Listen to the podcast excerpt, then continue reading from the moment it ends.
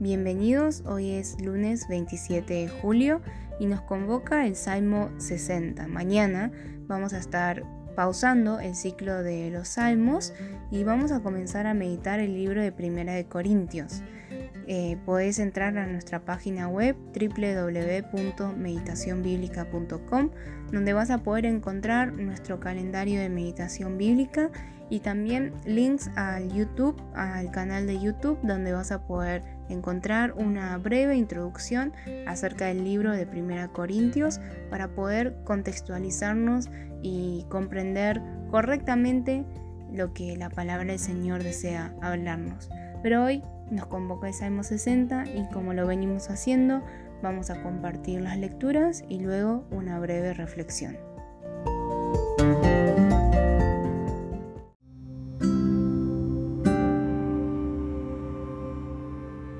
Lectura del Salmo 60 en la versión Reina Valera 1960.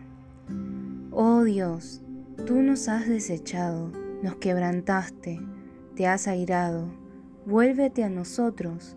Hiciste temblar la tierra, la has hendido. Sana sus roturas porque titubea. Has hecho ver a tu pueblo cosas duras, nos hiciste beber vino de aturdimiento. Has dado a los que te temen bandera, que alcen por causa de la verdad, para que se libren tus amados Salva con tu diestra y óyeme. Dios ha dicho en su santuario, yo me alegraré, repartiré a Siquem y mediré el valle de Sucot. Mío es Galaad y mío es Manasés, y Efraín es la fortaleza de mi cabeza, Judá es mi legislador. Moab, vasija para lavarme, sobre Edom echaré mi calzado, me regocijaré sobre Filistea. ¿Quién me llevará a la ciudad fortificada? ¿Quién me llevará hasta Edom? ¿No serás tú, oh Dios, que nos habías desechado? ¿Y no salías, oh Dios, con nuestros ejércitos? Danos socorro contra el enemigo, porque vana es la ayuda de los hombres. En Dios haremos proezas, y Él hollará a nuestros enemigos.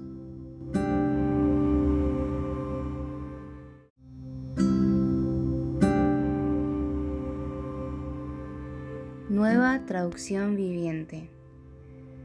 Nos has rechazado, oh Dios, y quebraste nuestras defensas. Te enojaste con nosotros. Ahora restauranos al gozo de tu favor. Sacudiste nuestra tierra y la abriste en dos. Sella las grietas porque la tierra tiembla.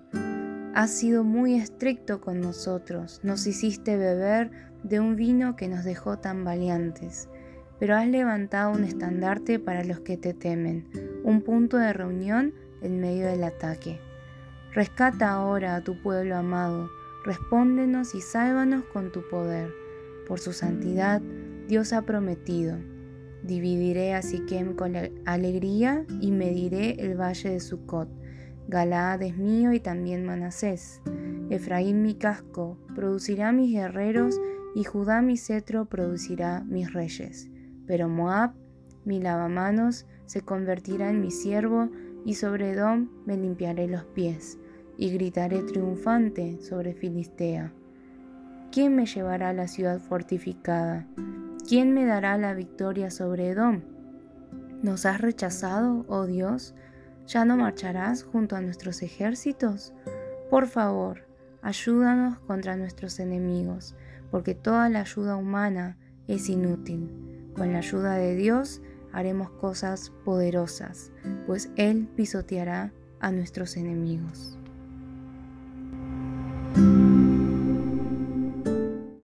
En el Salmo 60 podemos ver varias características de Dios, pero tenemos que recordar que quién es el que está hablando acerca de Dios no es Dios mismo, porque a veces en la meditación, en los pasajes, encontramos que Dios habla acerca de sí mismo o algunas personas están hablando acerca de Dios. En el caso de hoy, vemos que Dios está siendo descrito por el salmista.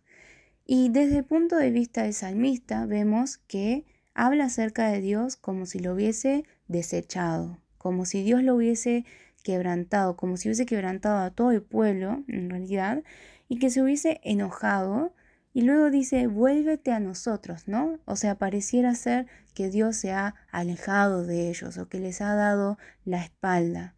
Pero recordemos, una vez más, que esto es lo que el salmista está describiendo acerca de Dios desde su posición.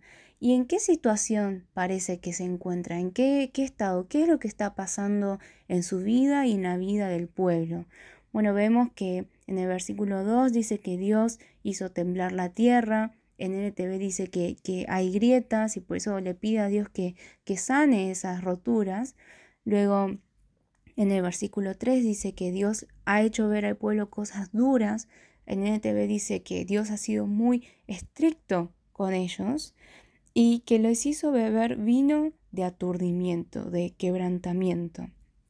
Entonces vemos que el pueblo está en una situación difícil, ¿verdad? Está en una situación difícil, complicada y en el versículo 4 dice, has dado a los que te temen bandera, que alcen por causa de la verdad, para que se libren tus amados, salva con tu diestra y óyeme. O sea, están en una situación de, desesperación, están como al frente de, de, la muerte pareciera ser, ¿no? Pero estando en esta situación, ¿qué es lo que el salmista comprende? ¿Qué es lo que el salmista entiende y por eso acude a Dios? Que Dios es el único que puede librarlos. Dios es el único que puede salvarlos con su diestra. Y por eso el salmista le pide a Dios que lo escuche, que lo salve, que que esté atento a lo que les está ocurriendo. Y luego el salmista recuerda, ¿no? ¿Qué cosa? Versículo 6, Dios ha dicho en su santuario. Lo que Dios ha dicho recuerda el salmista. En el TV dice lo que había prometido, su promesa, ¿no? Entonces, ¿de qué se trataba esta promesa de Dios? Acá aparecen muchos nombres, eh, lugares, ¿no? Pero en definitiva está hablando acerca de la promesa que Dios había hecho, su pacto con su pueblo, que iban a habitar en ese territorio. Es la, la promesa que Dios le hizo al pueblo. No vamos a entrar en detalles en eso a través de, este medio, ¿no? Pero esta es la promesa que Dios había hecho y el salmista está recitando esto que Dios había dicho, esto que Dios había prometido. Entonces, ¿qué nos da a entender? cuál es la situación en la que estaban. Probablemente estaban en alguna guerra, en alguna guerra con, con algún enemigo.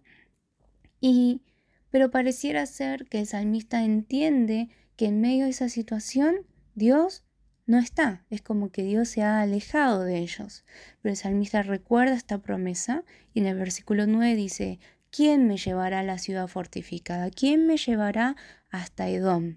¿No serás tú, oh Dios, que nos habías desechado y no salías, oh Dios, con nuestros ejércitos. O sea, que nos da a entender que antes sí Dios parecía estar acompañándolos más, parecía estar cerca de ellos para las victorias. Pero algo pasó y parece que Dios se retiró, ¿no? Este es el lenguaje en el cual lo expresa el salmista, porque obviamente sabemos que Dios es omnipresente, está siempre con nosotros.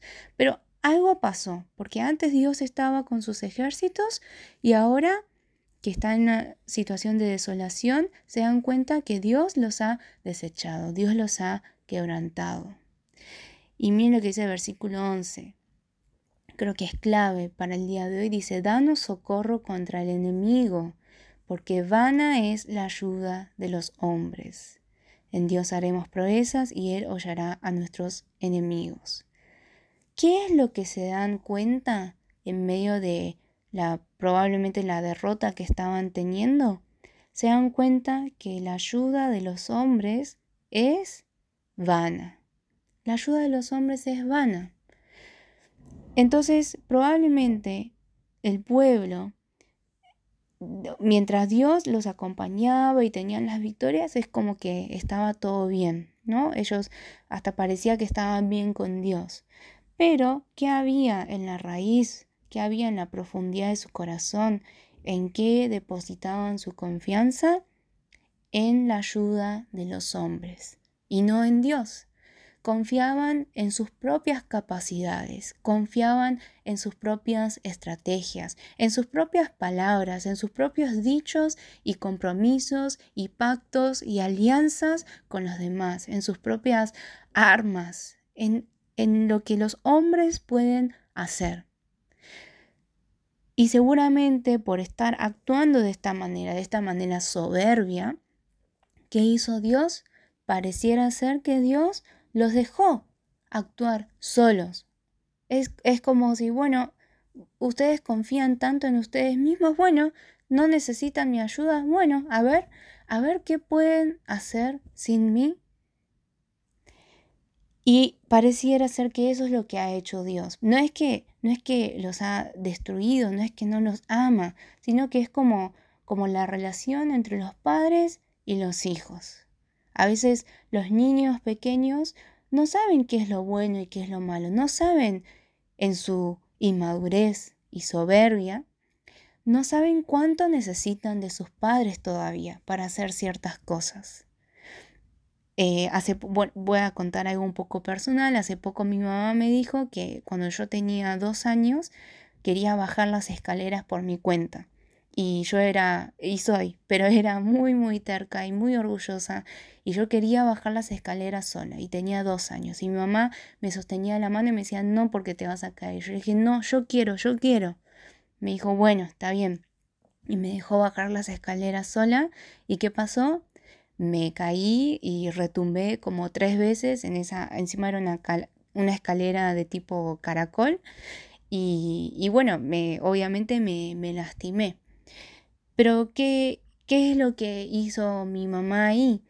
No, no es que me dejó por maldad, no es que me dejó porque no me ama, sino que en mi terquedad, en mi obstinación, en mi orgullo, en mi soberbia, yo no podía entender cuánto necesitaba todavía de ella para emprender esa acción de bajar las escaleras. Y seguramente en el momento aprendí la lección, pero luego me olvidé y me he equivocado en un montón de otras cosas. Pero a veces eso nos pasa en nuestra relación con Dios también. Creemos que, que ya sabemos, que ya podemos hacer las cosas por nuestra cuenta, que él no es tan necesario. Y a veces es por nuestra terquedad y por nuestra obstinación, no porque Dios no nos ame, sino que en nuestra terquedad Dios nos deja solos para que probemos por nosotros mismos realmente qué es una vida sin Dios. Pero lo importante es que aún en medio de, esa situación de, de momentánea derrota, el salmista que aprende, aprende cuánto necesita a Dios. Aprende que realmente la ayuda de los hombres es, es vana, que solo Dios, Dios puede estar con ellos y en Dios pueden hacer proezas, en Dios pueden realmente derrotar al enemigo. Entonces una pregunta que, que nos podríamos hacer hoy es, ¿Qué es lo que Dios me quiere enseñar? ¿Qué es lo que Dios a través de las situaciones que estoy viviendo, en mi vida cotidiana, en las pequeñas cosas? ¿Qué es lo que Dios me quiere enseñar?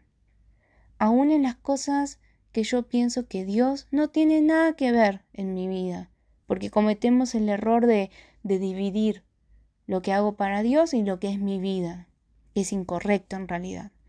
Dios está en cada área de nuestras vidas, en cada cosa que pasa en nuestras vidas, aún en donde menos lo imaginamos. ¿Qué es lo que Dios me quiere enseñar hoy en día? Quisiera que podamos hacer esa reflexión durante todo el día, en cada cosa que pase. Estar pensando en que Dios está ahí en que Dios está sosteniendo ese momento, esa experiencia, pensando en mí.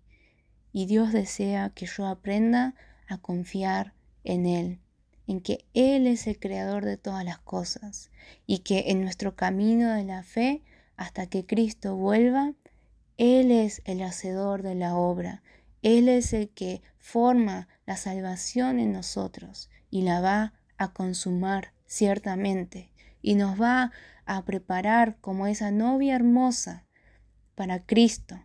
Nos va a preparar santos, puros y sin mancha delante de Él, en santidad y en gloria.